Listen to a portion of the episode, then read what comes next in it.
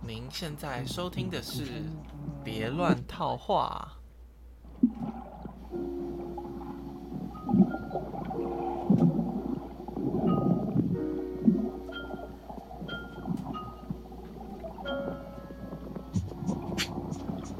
Hello，又是两个礼拜更新一次。呃，本来在草稿里面说什么上个礼拜怎样怎样怎样，其实都是上上礼拜的事情了。应该说两两礼拜之前我去台南看棒球，然后刚好就是那一天有送 Uni Girls 的明信片，然后我最喜欢的色七有拍。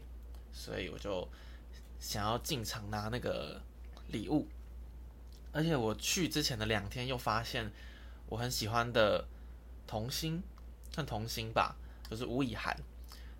大家比较知道，可能就是他演《俗女养成记》的小嘉玲。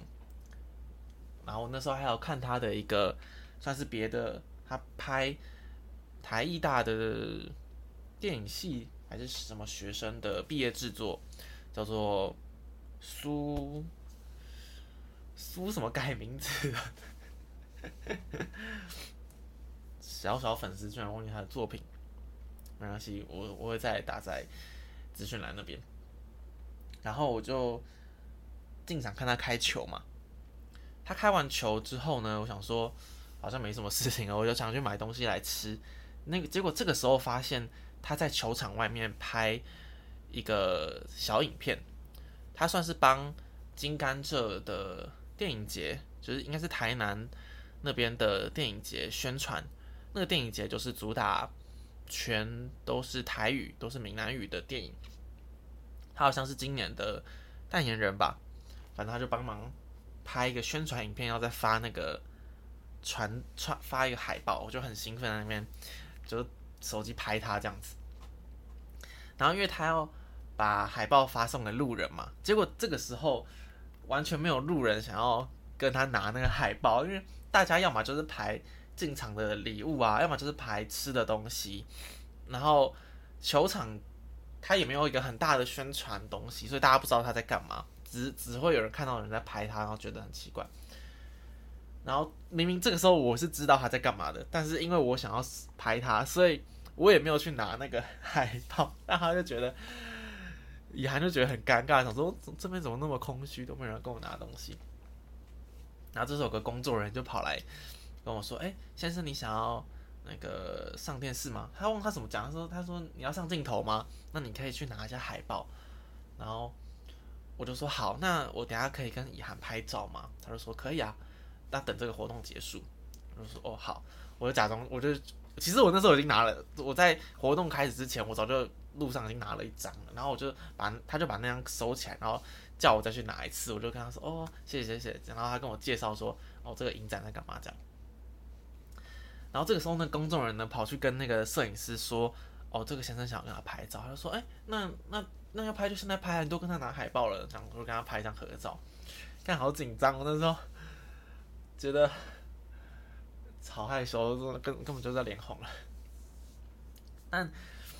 我后来回到座位上，要准备看球了嘛，我就想说有点后悔，就是刚刚应该说一些鼓励的话什么的，譬如说，就是跟他说你看他的作品啊，或者是呃，或者跟他说开球怎么样怎么样的，我就觉得有点后悔。我想到了那个作品叫做《苏心宇改名字》啊，那个当下我应该是记得这个名字的。好，然后开始看就看到，然后后来发现。吴以涵往我这边走过来，因为他的座位是 VIP 的座位，在我后面的后面几排的位置，所以他经过我的时候呢，我就跟他说：“你刚投的很好，就是他开球开的很好。”他就说：“谢谢。”啊，好可爱哦！天哪，希望 F B F B 还没有在听这个节目啊！我就觉得这个心得就是要勇敢一点。就是勇敢说出自己的想法，大大方的称赞别人。唉，其实这这一集我比较想原本想的一个主题是，呃，我当补习班老师教书教了三年的心得。因为今年大概就是我毕业三年嘛，我是二零二零年毕业，然后那时候六月走到五月多就找到工作，然后刚开始去就算试用期，然后直到八月才是正式上班。不过大概五六月开始就有在上一些，开始接一些学生这样，所以这算是我想做个总结吧。虽然我还留在这个公司啊，不是说要离开。呃，我一开始的时候并没有抱持太多的，并没有抱持什么特别的期待。其实我有点后悔那个时候没有把那个时候心情写下来，因为当补习班老师，当老师算是我，我能确定我高中就有想做这件事情，但是到我大学毕业之前，我没有特别把这个当做一个目标。就虽然我有接家教，但是其实我没有认真想过说毕业之后要做什么事情，要不要去补习班或是怎么样的。所以我当然也没有去考教师证，因为我不觉得这是我会做的事情。那是直到毕业前半年，那时候感觉有点焦虑的时候，我有找一些各式各样的工作，后来又在一又在人力银行上看到这样的职缺，后来才决定去投。然后其实也投了。不少间补习班，对，好不重要。但我今天想讲就是教学三年来的一些心得。嗯，到我觉得到第三年的时候，我的一些热情开始有一点减少了，因为好像学生的回馈比较，就是我那时候守望学生好像不是那么有反应的学生，就是你跟他讲什么，他比较不会回你。然后，呃，主任就安排我接一些比较多的自然科的科目，不管是国中还是高中都是。所以，我对自然科其实我会比我会觉得比较好教，但其实我对于这些科目比较没有热情。虽然我高中是生物研究生，但对于生物、物理、化学、地科，我会觉得。不是我真的那么喜欢的东西，虽然比起数学，他们更具体、更看得见，或者是更呃容易讲解，但我就觉得数学还是我最喜欢的科目。所以到大概这个前几个月开始，我就是给自己设一个目标，就是如果我希望去其他补习班，或是比较大间的地方上大间的补习班上课，我想要。自己有自己的讲义，这样也比较可以跟人家说自己的能力啊，或是怎么样的。因为有些大补习班会希望你有上台的经验，但我是觉得在我们这种比较小的补习班，不算是这么明确的上台经验，所以我觉得准备一些东西可以让他们了了解说我有这样的能力，所以我大概。这一两个月来，就在慢慢准备写自己的教材。然后比较幸运的是，呃，老板也有跟我沟通一下，就未来教学的方式。因为毕竟是一个新，因为学生会考考完了，然后就会有新一波的学生进来。我就跟他表示说，呃，我想要多上一点数学课，这样。所以刚好就有他有给我一些学生，让我是。终于可以把我的讲义就是稍微派上用场，所以上礼拜是第一堂课，我觉得还蛮开心的。就是果然自己还是喜欢数学这个科目，算找回一点热情这样。这是第一个点。然后第二个是，我觉得我的能力还要继续加强啊，因为不管是看网络上，比如说考教真的老师们的讨论，还是看我们补习班的其他老师，我都觉得，呃，我自己的能力可能还要再多。加强这个能力包含了呃数学上的能力，譬如说我懂的东西多不多，或者是我能不能拿出来讲的故事有不有趣。我没有我没有在讲笑话这个部分，这个不是我讨论的范围。但是我觉得专业能力就本身就很重要，然后不然就是写板书的能力等等的，这都是我觉得可以在更加强的部分，因为像。呃，譬如说考教师、考学校教甄，你会第一卷的笔试的题目就其实蛮难的，它比较像是一些竞赛类型的题目。那我觉得，虽然我没有要去考真试，但是我觉得我需要这样的能力，不然好像不显得没有那么专业。这样，希望自己专业能力上加强。对。然后第三点就是跟学生的沟通，这就是我刚讲的，有些学生他比较反，没有没有那么反应的时候，你怎么跟他去互动？然后或者是，呃，怎么讲一些有趣的事情？我刚刚讲的那些，可能是我希望有些笑话类型，可是在这个部分吧，就是希望自己在台上有多一点发挥的空间或是状况。就这应该说这个空间是是很好发挥的，但是你如果自己没有觉得把它当成一个舞台的话，你就不会去，你就只是当真的是一个老师在解题而已。那我会希望自己。可以改善一点这个状况。蚊子飞过来了，我是不是之前有讲过，说我搬来这边之后很多蚊子，然后我我最近把一些厕所的通风口用胶带贴了起来，只留下很小的细缝，然后我还有一些像是呃滤滤网片、滤网盖的那种东西盖住，结果还是很多蚊子。我真的觉得这个世界上一定有黑洞，一定有蚊子，一定有蚊子从某个地方跑出来的白洞。好，好，第四个就是学生的专注力，这跟前一点有点关系。其实我观察到，毕竟现在小孩都是手机时代出生的，他们真的很难长时间专心。这个长时间可能就是四五十分钟，对有些学生就非常长了。可是他们国中的考试就是快一个小时啊，那高中考试会超过一个小时。那如果你没办法在考试的过程当中都保持专注的话，那你就很难有很好的成绩嘛。更不要说像国外的考试，有时候一堂数学考试是考好几个小时起跳的。所以我会对他们有点担心，但是我又不喜欢就是很强迫性的。比如说，他们就会，我不知道怎么说。国中生你可以理解，他们很想玩手机，所以下课时他们会一直玩。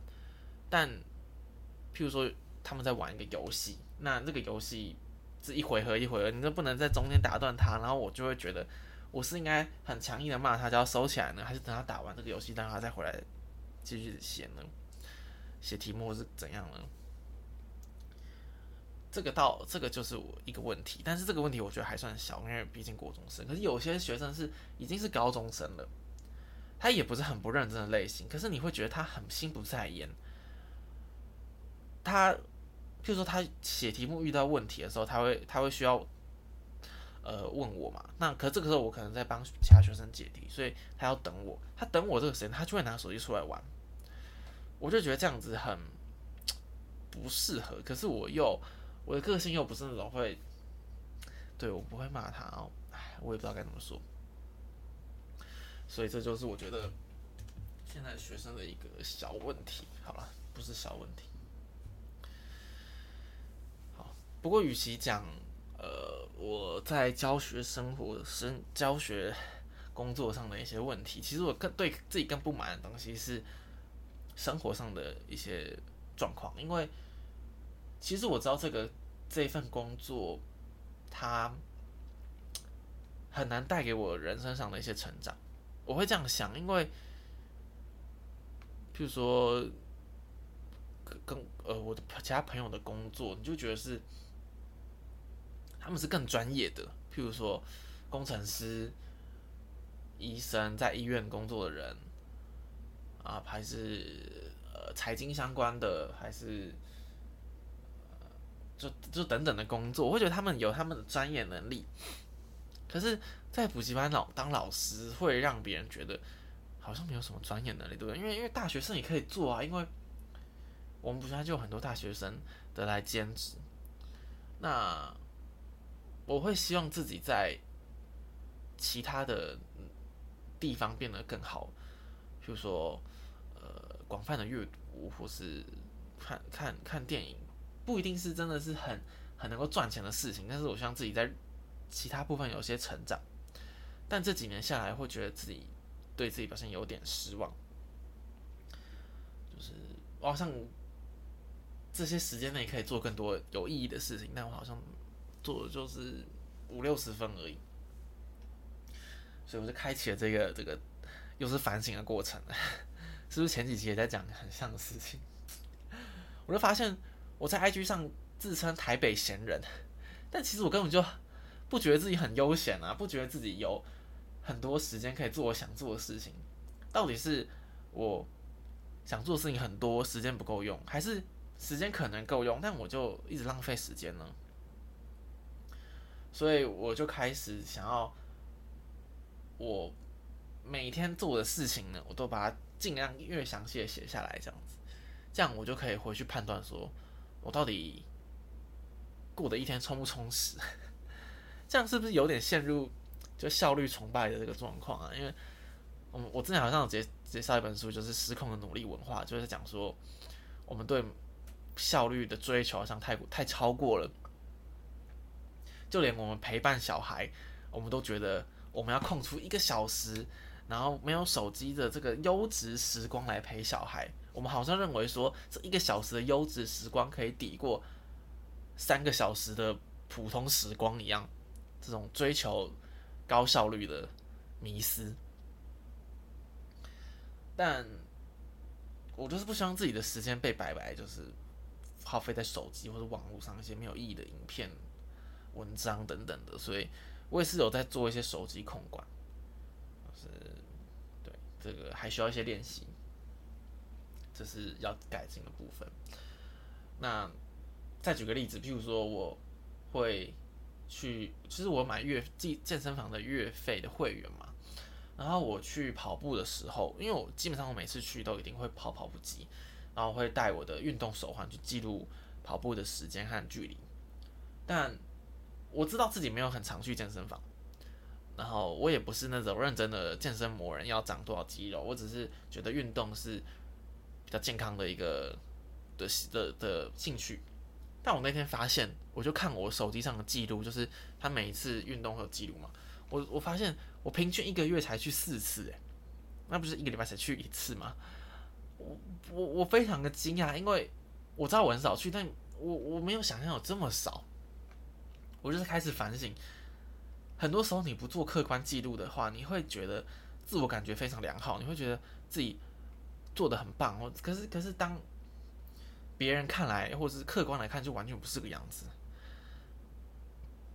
所以做记录真的是非常重要的事情。还有一个，我觉得我最近发现，然后我觉得很。很惊讶、很震惊的事情，就是我的东西到底为什么会这么多？我觉得我真的是生病了。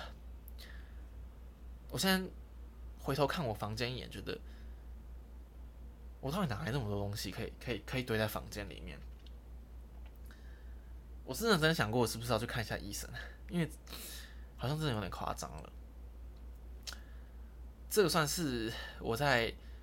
过去这几年的人生，但是第三个，呃，我意识到自己有点问题，那我希望做出改变。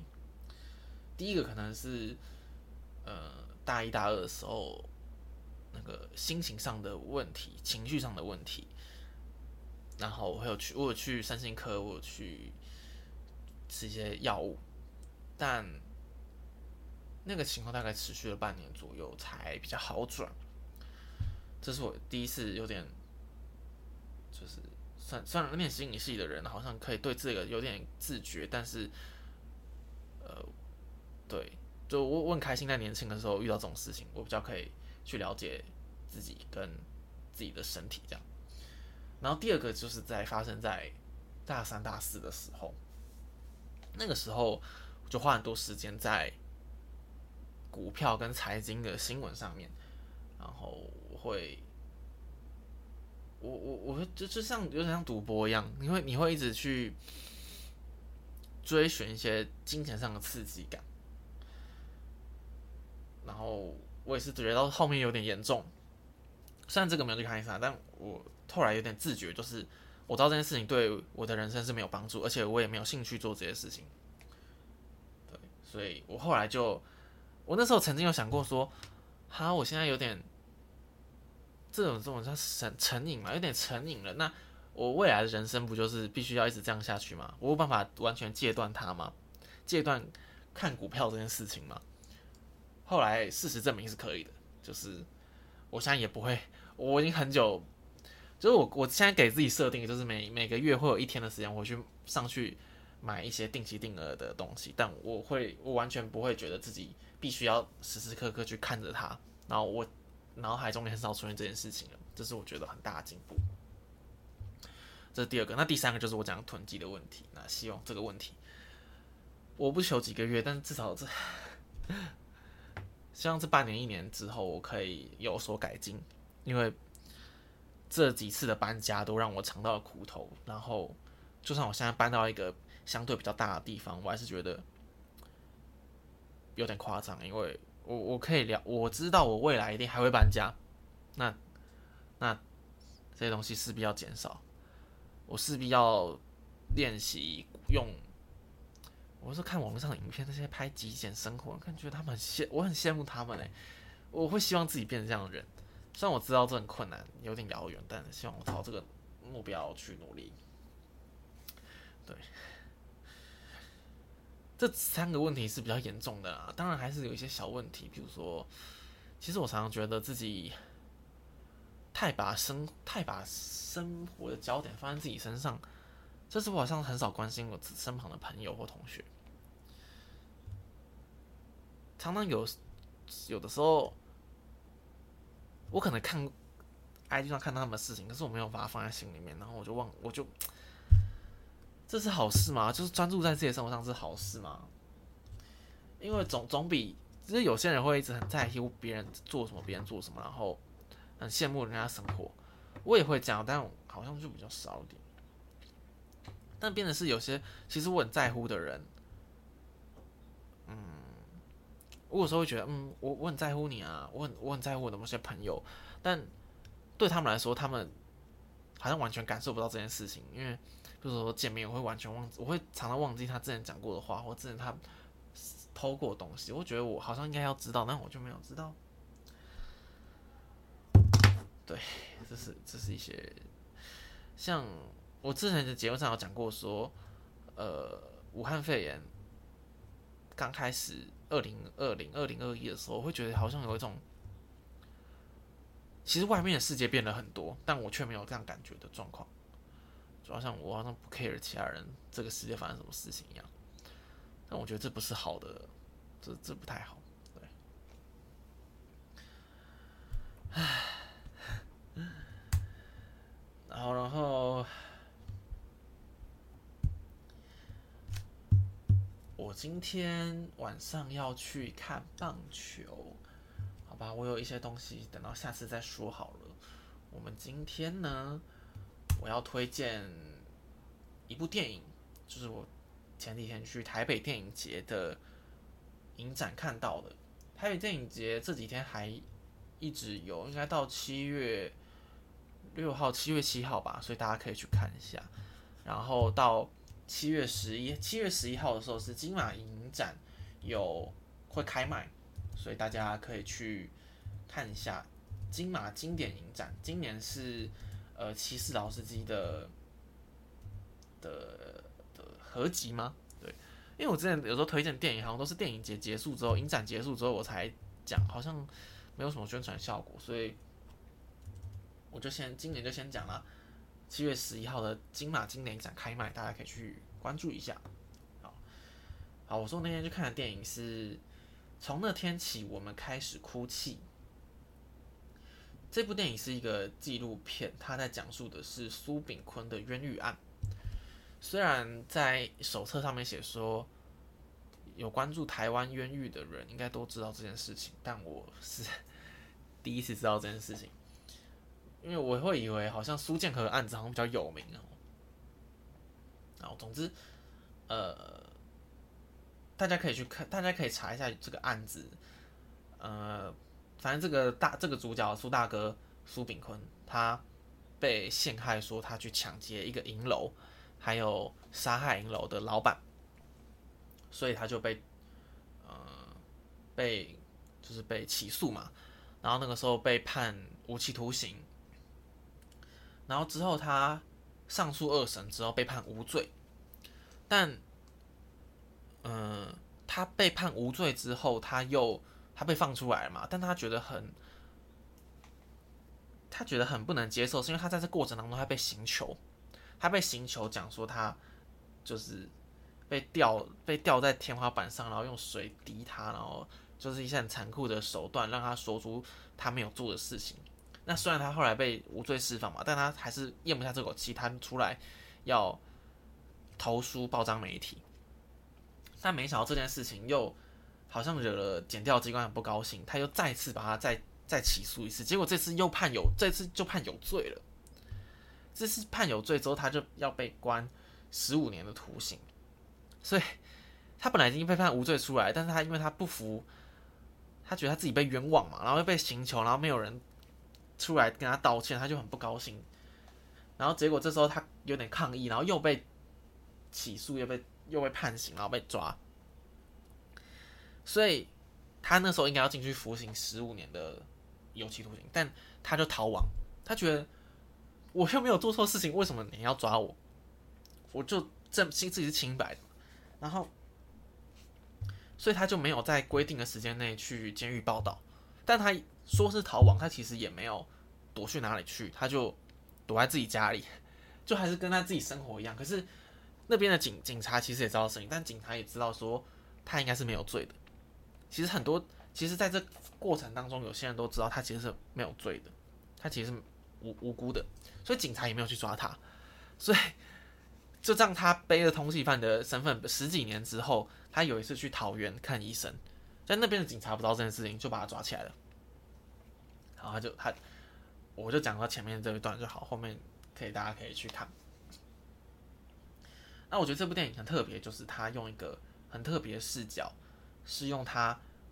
太太用太太的视角去讲这个故事，其实通常我们会觉得冤狱最大的受害者不就是这个被冤枉的人吗？但他从另外一个角度说，这个家庭其实也因为这个司法错误而受到很大的影响。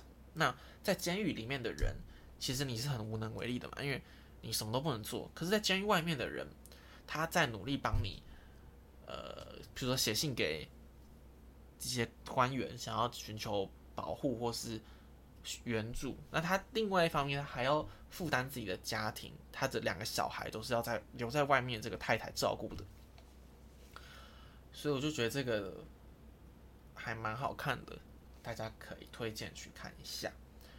然后他在呃下半年还有在各地放映的计划，所以大家有机会的话去看一下。那今天要推荐的书呢，好像有一点类似，就是好像好像好像也没 没有类似。